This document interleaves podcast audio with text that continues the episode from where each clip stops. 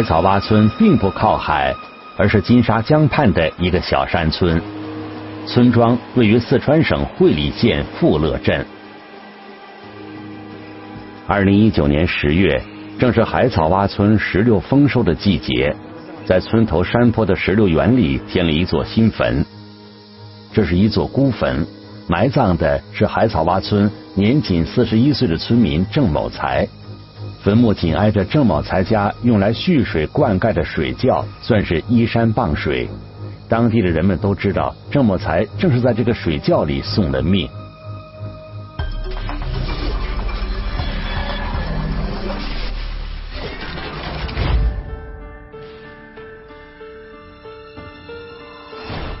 聚焦一线，直击现场。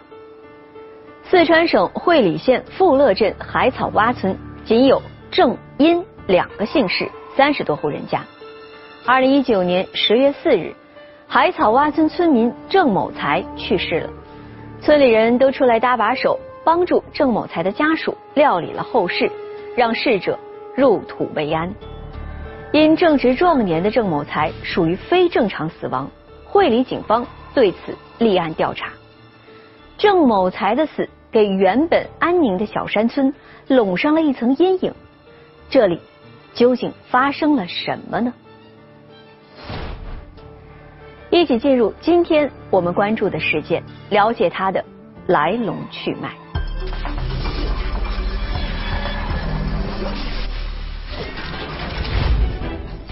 村民失踪。水窖出现可疑漂浮物，你们抠啥子？你们确定住人在里头吗？打捞出水，死者头部伤口有隐情。先脑壳脸呢，我这里有个大口口，我我找啊找打着。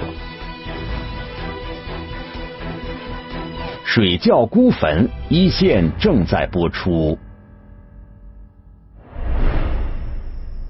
事情发生在二零一九年十月四日晚上。海草洼村的郑某才突然失踪了。最先传出这个消息的是郑某才的妻子杨某梅。八点过就给我打电话嘛，他说我大姨不见得了，他说是电话打通打不通关机噶。后头我说没给爸在哪家充壳子，咦，他说我打几遍都打不通。当天下午，郑某才去自家的石榴园里干活，给石榴树挖坑浇水。这么晚了没有回家，也联系不上。郑某才的家人都有一种不祥的预感。我一打电话打不通，打电话打不通，嗯，就无法接通。哦，哎，他肯定下湖边，他们我说下湖边的桥上。嗯，那答应不要去哦，没想。当晚，郑某才的姐姐接到了电话，听说弟弟去抽水灌溉，他的心里非常紧张。他知道弟弟家石榴园里挖了一个用来灌溉的水窖，会不会发生了意外？今年动手才没就是白天家没，他给石榴说地头挨到正面，下午早晚就在大棚的。说他去抽水嘛，我说水抽起嘛，他去哪家玩？去了被三朋四友家玩，我们都不敢是这种了吗？杨某梅到处找不到丈夫郑某才，便联系本家的侄女郑红梅，约郑红梅夫妇一起上山寻找。我们都经常来来往往的，然后他就是他那个人就是见一颗石头，他挺怕的。然后那晚上他就叫我们跟他上去，然后我，当时的时候我就在想嘛，人家这么这么晚了叫你嘛，你就给人家去找一下嘛啊。从村子里顺着山路往上走，郑某才家的石榴园就在一个山坡上。走到水窖旁，郑红梅发现了异常，看了那个堂子一下。就看到灯还在里面亮的，还有拖鞋也在里面飘着，还有烟也在里面飘着。郑某才可能出事的消息很快传开了，因村里一半都是郑氏族人，人们便自发的赶到现场查看。当时就是没有确定说这个人到底是在里头还是没有，有几个人在里面打捞，打捞了帮忙在里面搅，顺起绳子了砖头里头盘。这个时候你们靠啥子？他们说人掉塘子头了。那时候看不到人是吧？看不到，看不到，水是满的，给塘子只有那么深，还有那么深的就满了塘子，嘎。哦。看不到嘛？他们在进来我就说，你们哭啥子？你们确定住人在里头吗？村里人知道，这个用来灌溉的水窖有五六米深，呈圆筒状，水泥池壁很光滑，一旦失足掉落下去，确实非常危险。然而，正值壮年的郑某才应该有自救的能力。他水性有点好，他应该是起得来。那个水给塘子口口也比较矮嘛，嘎，扒到们就上得来了，嘎。村民们在不远处发现了郑某才的摩托车。据村民郑世华说，为了找到郑某才，他的堂弟郑某军自愿下水打捞。那么用绳子给他把腰杆拴起嘛，拴起来时候下去试哈，他那个蓄水池就下去看是不是踩得了那一台，看踩不到，踩不到是冷得很嘛，就喊拉怕起来了。派人下水打捞太危险，郑世华便从家里拿来了钓鱼竿，查探水底的情况。我回来拿鱼给我们钓鱼那个钩钩嘛，嘎，丢下去才绕半圈就挂到东西了。我说挂到人了，好像有东西在，就觉得拿到东西了，好，他就慢慢慢慢的收，刚好提出水面的时候呢，死者头部还在冒血，受了伤。先脑壳这边嘛，我这里有个大口口，我我就找了，找他打着。郑某才果然出事了，他的父亲和妻子不能接受这样的事实，顿时就昏倒了。我当时那时候看到我们老公一。一眼我就看到，心里头很苦嘛。然后他们我们村子头的人，他就把车子开上，把我带回来了。当时那时候有四五个人挨着我一起，一直在家里面陪着我的，人晚上都陪着我的。先报警，哦，必须先报警。这个事情有点蹊跷，我觉得个人，因为这个伤心不是说是他自己掉到水里面死了，嘎，他这肯定是谋杀。等警察来了嘛再整啊。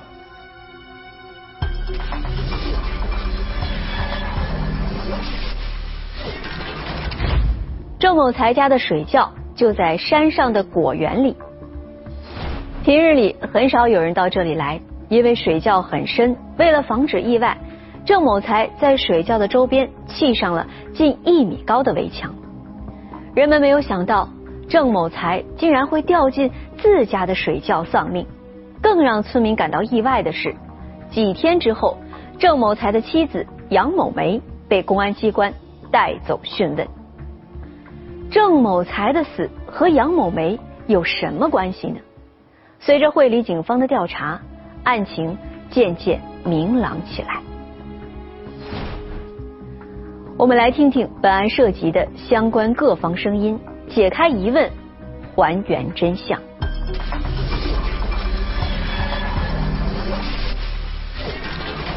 下手狠毒，置人于死地。山村命案。到底是谋财害命、寻仇杀人，还是情感纠葛？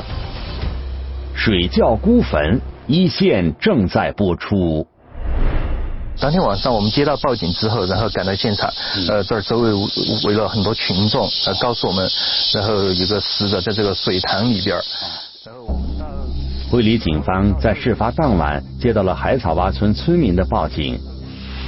派出所民警迅速疏散了围观村民，保护现场。刑侦、技术等办案民警随后赶到现场。受害人郑某才被打捞上来，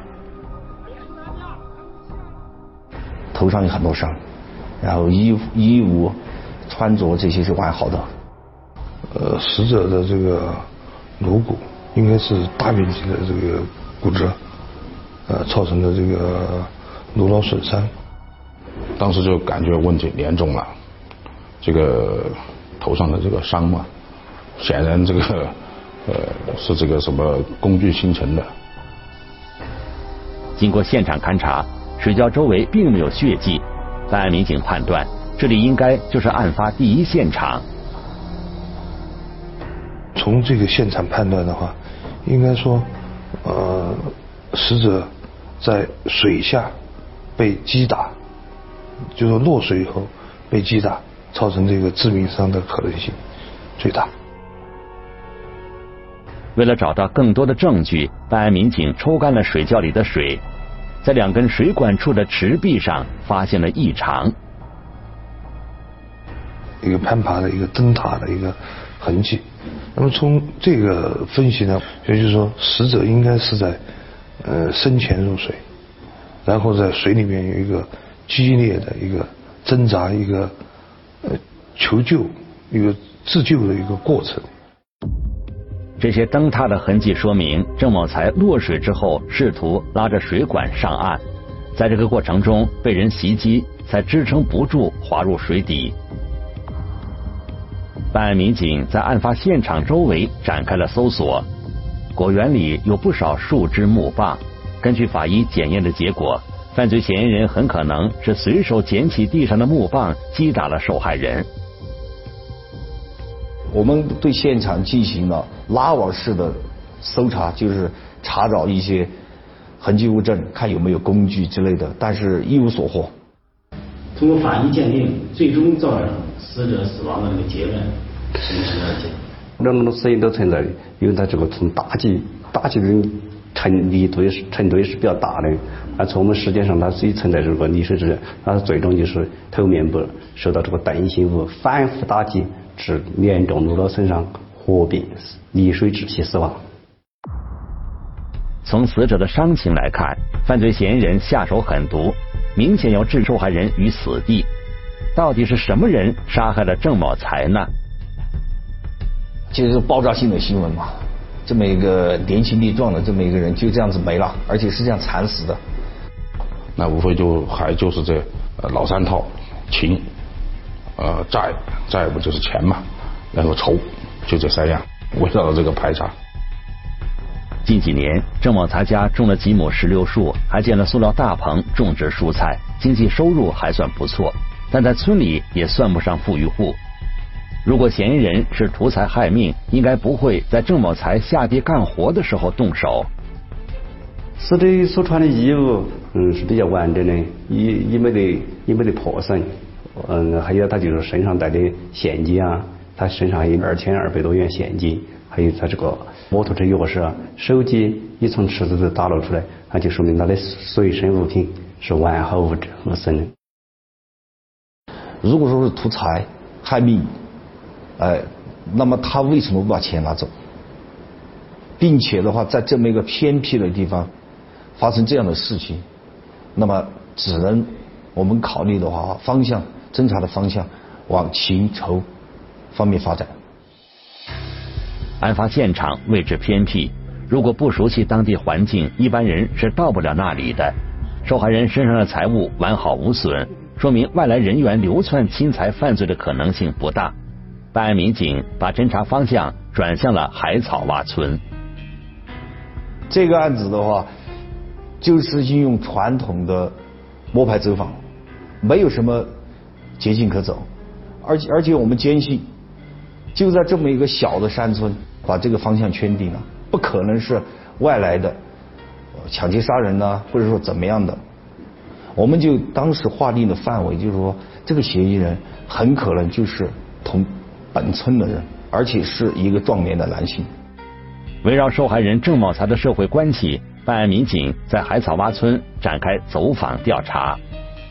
当时呢，我们。主要是针对这个呃死者和死者家属邻里纠纷、邻里矛盾，还有这个家庭纠纷、家庭矛盾，还有这个呃死者和死者家属的这个作风各个方面进行这个走访调查。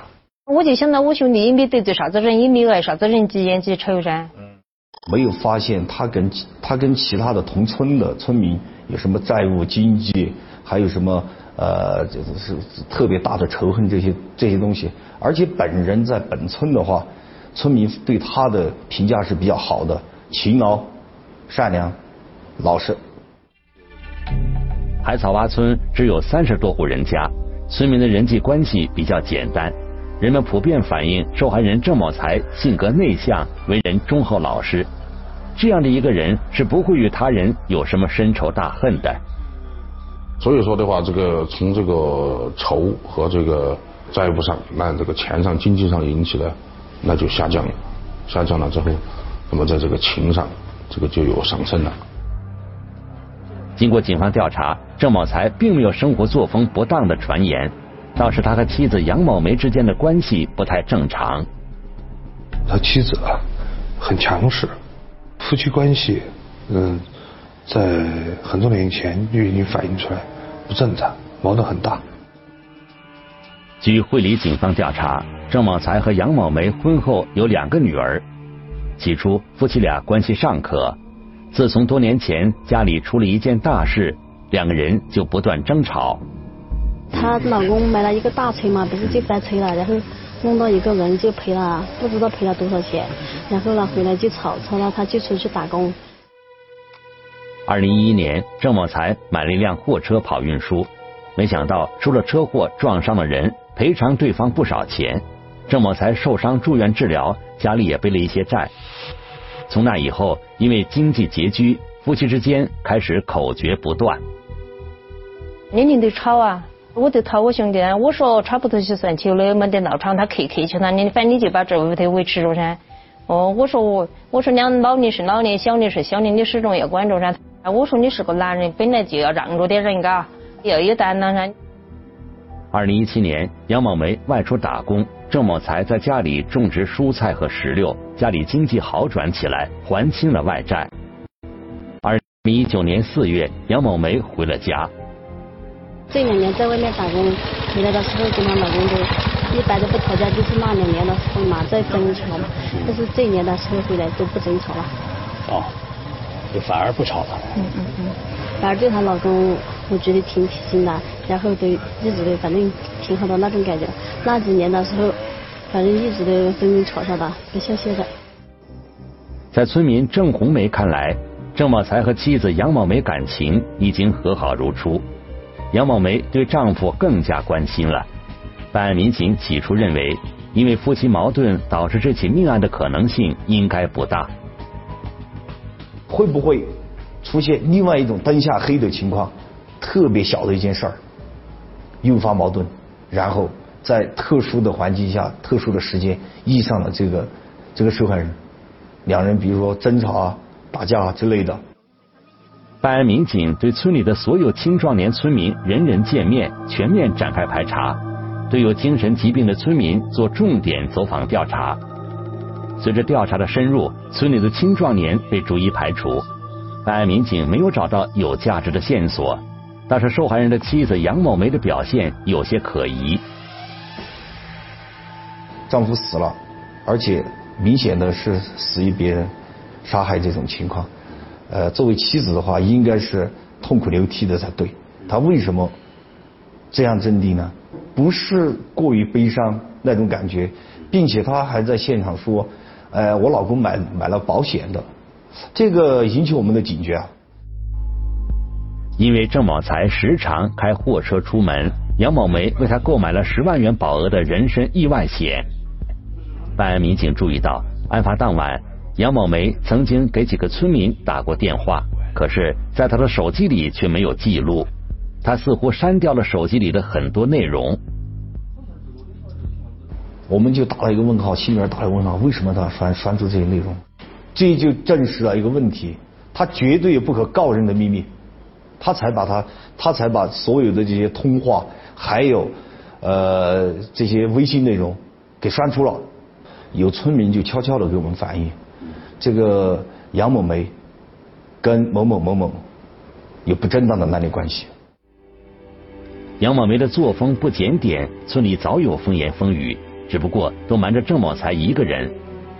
因为和杨某梅有不正当关系的这个人不是外人，正是郑某才的堂弟郑某军。时间长了，而且他两家的活路都一直是伙妻制。伙妻制嘛，就说是比较走得密切的噻。对当地的环境，对他家的环境是非常熟悉和了如指掌的。郑某军比堂哥郑某才小三岁，两个人同在海草洼村长大，两家人关系很亲密。在郑某才出事当晚，郑某军也很积极的参与救助。当时群众反映的话，他是第一个要求这个下水打到这个郑某才的一个。下了水过后，因为这个水的温度比较低，而且水比较深，然后才把他拉上来的。料理后事，帮这个死者家接待客人，这些一系列他都在现场。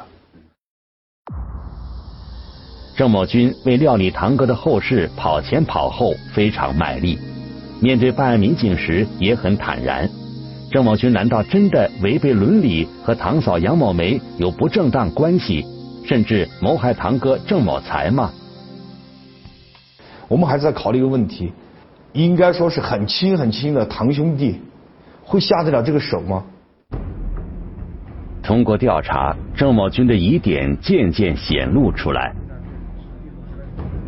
我们排查的所有的人，当天晚上都能够找到相应的人来证明，就是说去干什么了，他的活动轨迹。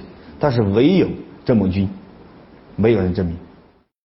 郑某军啊，纳入侦查视线，因为他有这个作案的动机，有这个作案的时间，有这个在现场的这个证据，有有人看到过他在现场出现过。办案民警通过侦查获知，案发当天，杨某梅曾经给郑某军多次打过电话，还发送过一个可疑的信息。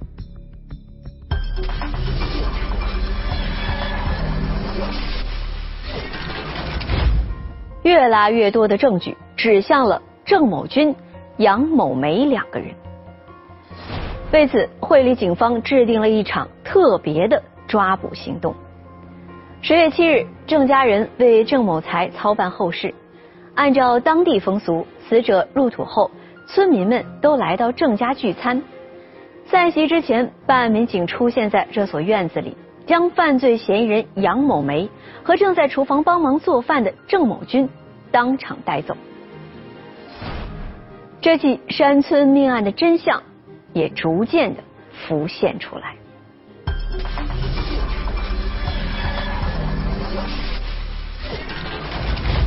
临时夫妻，荒唐叔嫂违背伦理，设计谋杀，无辜亲人命丧黄泉，水窖孤坟一线正在播出。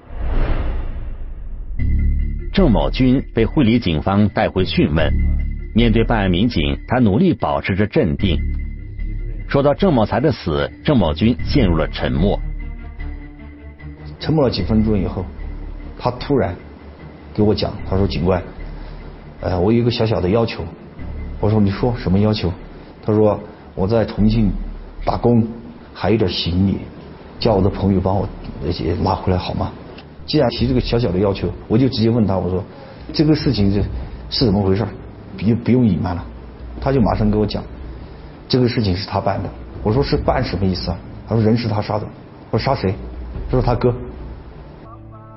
二零一七年，在重庆市一间简陋的出租房里住进了一对夫妻。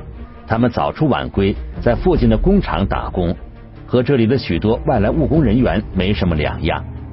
这对夫妻就是原本是叔嫂关系的郑某军和杨某梅。那你们打工的那些石油些，还有你们打工的这些，晓不晓得你们两个之间的这种关系呢？打工的应该都都晓得，因为时间长了嘛，嗯都还是晓得的。在打工期间，嗯，那么他们知不知道你是有家庭的，还是这种有家庭的？也还是晓得，应该还是晓得。郑某军和杨某梅一起在重庆打工，过起了夫妻般的生活。远在老家的郑某才一直蒙在鼓里。就是当初他身体不是很好，他有那个胃病嘛。然后就互相互相照应，然后也在一个工厂上班。你跟杨某梅好的时候，你有没有心理障碍？之前有，后来感觉就时间长了过后，感情越来越深了过后，就没有什么那个。郑某军和杨某梅好上，恰恰就发生在郑某才发生车祸的时候。为了筹集赔偿款，郑某才四处借贷。郑某军伸出了援助之手，除了帮助郑某才家干农活，还借给他一万元钱。那个在住院嘛，他们两人在家里面干活，然后两个人就搅在一起，就达到了最后这个不可分割的地步。这近十万了，你全部给赔了。然后我们当时的那个嗯经济就是就有点困难，后头然后就给大家支了点点钱，然后嘛就发生了点点关系。杨某梅认为郑某军见多识广，很有能力，而且对自己非常关心。他明知出轨是个雷区，却跨出了本不该有的一步。从那以后，两个人私下里一直保持着这种关系。纸终究包不住火，终于有一天，郑某军的母亲发现了两个人的不正当关系。发现过后呢，就子我母亲就当时就讨过我们，他又说是你们出去要不得，毕竟他是他是有家庭的人。他家妈妈就回来了，他家妈妈回来了，他家妈妈就臭骂我。老人的教训并没有彻底斩断郑某军和杨某梅的情丝，后来他们一前一后出去打工，再次纠缠到一起。也是心里鬼敲呗，在外面打工的时候呢，就说是我们要在一起，然后我们这个事情咋处理？我当时我也是要求他，就说是要不然呢，你就跟他把婚离了。我们在外头打工干，如果说是你要说嘛，也还是可以。那我就跟我老公把婚离了。感情出了轨，杨某梅和丈夫郑某才的争吵再也没有断过。然而，老实本分的郑某才坚决不同意离婚，杨某梅也无计可施。同样，郑某军和妻子的感情裂痕也越来越明显。终于，郑某军和妻子离了婚。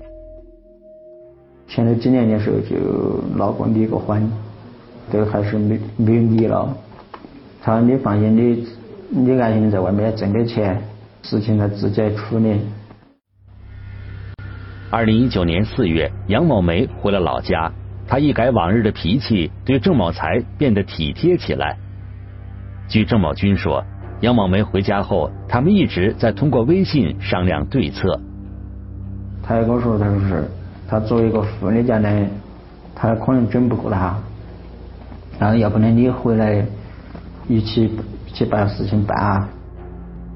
杨某梅承认是自己叫郑某军回老家，他曾经想结束这段孽缘。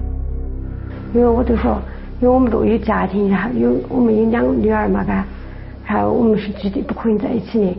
我就害怕他把我这些事情说出去，我就说我用金钱补贴他们。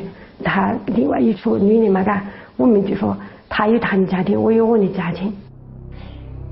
然而，此时郑某军已经离了婚，沉溺在和杨某梅扭曲的感情里无法自拔，他便从打工的地方回到了老家。我给他讲了，我说一个你的堂哥，你们俩从小一起长大，呃，是一家人，非常比较亲的一家人呐。你为什么下得了这个狠手？为了一个女人下得了这个狠手了？他说他这一这一生啊，太爱这个女人了，太爱这个女人了。他自己讲为情所困，呃，干了这个糊涂事儿。他说他跟他老婆已经把婚离了，他说以前就说付出的一切，他说好给他，他说我浪费了他的青春。几经商量，两个人最终还是想走到一起生活。这时候，他们面临最大的障碍就是杨某梅的丈夫郑某才。一个大胆的计划产生了。他和郑某军。原来的计划是把郑某才自己的丈夫设计了以后推在水里边淹死，造成一个什么假象呢？就说这人是失足落入水中溺水而亡。十月四日下午，郑某才到果园去浇水，杨某梅感觉机会来了，随即给郑某军打了电话。杨某梅打了几次电话给他。杨某梅打电话给他的目的就是告诉他她丈夫的行踪，叫他赶快下手。下午的时候，我手机我没揣身上，然后我就挂在个石榴树上的。然后到七点过点的时候就要黑了嘛，然后这样子我就准备收工回去了。我就看到有四个未接电话，那是都是杨某梅打的，啊，然后我没接到，然后他就给我发了个信息。信息什么内容？啊信息就他就说是，嗯，他他今晚要要去抽水，你要办事情的赶紧赶紧去啊。接到杨某梅的信息，郑某军心领神会，他便走向堂哥郑某才家的果园。他就慢慢的绕到离案发现场不远的小路上，然后在那个石榴林里边故意制造了偶遇，然后遇到受害人，然后还说说笑笑的一起往水池方向走，然后趁这个郑某才不注意，一下子把他推在那个水池里边。跌入水窖的郑某才这才恍然大悟。堂弟郑某军要对自己行凶，苦苦哀求他，哀求他说：“兄弟，你不要这样做，你把我拉上来，我当什么事儿都没有发生过，我和他离婚都可以，你们两个一一起过。”他说：“你帮我上去，帮我上去呢。”他说：“我当啥子事情都不发生，如果是呃上岸我说出半个字呢，他说你随时拿刀子来捅我。”他说：“我跟。”杨某没这事儿，你反正都知道的。今天不是你死就是我我死，反正今天我不能让你上来了。在郑某军的指认下，办案民警找到了犯罪嫌疑人的作案工具。嗯，是的，是这个。那根盆子，这盆子取了就行，是不是这个？嗯。原来郑某才水性很好，他抓住两根水管，想要爬上岸。这时，郑某军凶相毕露，捡起一根木棒砸向了郑某才。回来到屋里的时候，我就决定就后悔了，我说我做错了事情。之前我们真的是就是在外头都是这种的，你说都不怕破坏个人，彼此的家庭都是这种的，一直都保成这种的。我也不晓得是咋个造成这种的。因为我给他发了信息嘛，嗯，才造成这种后果的。闹起那一刻起，我都我心里就不是对感情的问题了，我都心都太痛了，我都已经造成了一辈子都回都回不了那种了。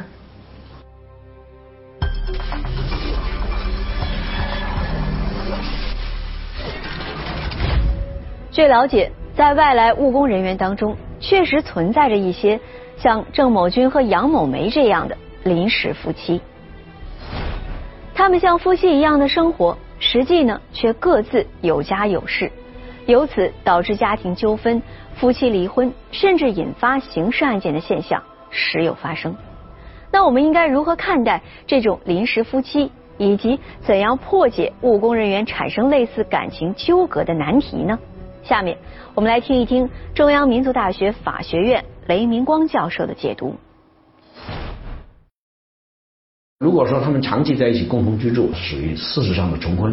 那么事实上的重婚不仅是我们婚姻法反对或者禁止的一种行为，同时是构成了刑事的犯罪，要追究刑事责任的。那么一旦双方没有了爱情，如果他移情别恋了，我觉得那在现代社会里面，你没没必要说硬撑着嘛，你可以离婚嘛。就像这个案子一样，她这个女的她想跟她丈夫离婚，她丈夫不同意，不同意的话，你可以通过法院起诉啊。那通通过法院起诉，如果法院认定你们感情破裂了，法院是判决你们离婚了，那么离婚以后，你就可以跟另外一方就可以就可以结婚了，何必采用这种过激的这样的一种行为？我觉得现在有一个很好的现象，就是大量的外出打工的青年，随着他们家乡的这个基础设施条件改好了，呃，家乡的这个经济发展好了，或者旅游搞起来了，那么他们纷纷的返回自己的家乡。另外，如果说他们进城打工了，现在我们我们的相关的这个扶贫机构，或者说我们现在都有这个富裕地区和贫穷地区的这种对接。我觉得这个村上结帮的，就是一个村，比如说几十个人到同一个地方，甚至同一个单位一起打工，然后让他们在工作的同时也能在一起享受家庭的生活。我觉得这是今后未来我们努力的一个方向。因为一段不堪的出轨经历，杨某梅和郑某军为了达到自己的目的。竟然不惜对亲人痛下杀手，他们终将受到法律的公正审判。如果您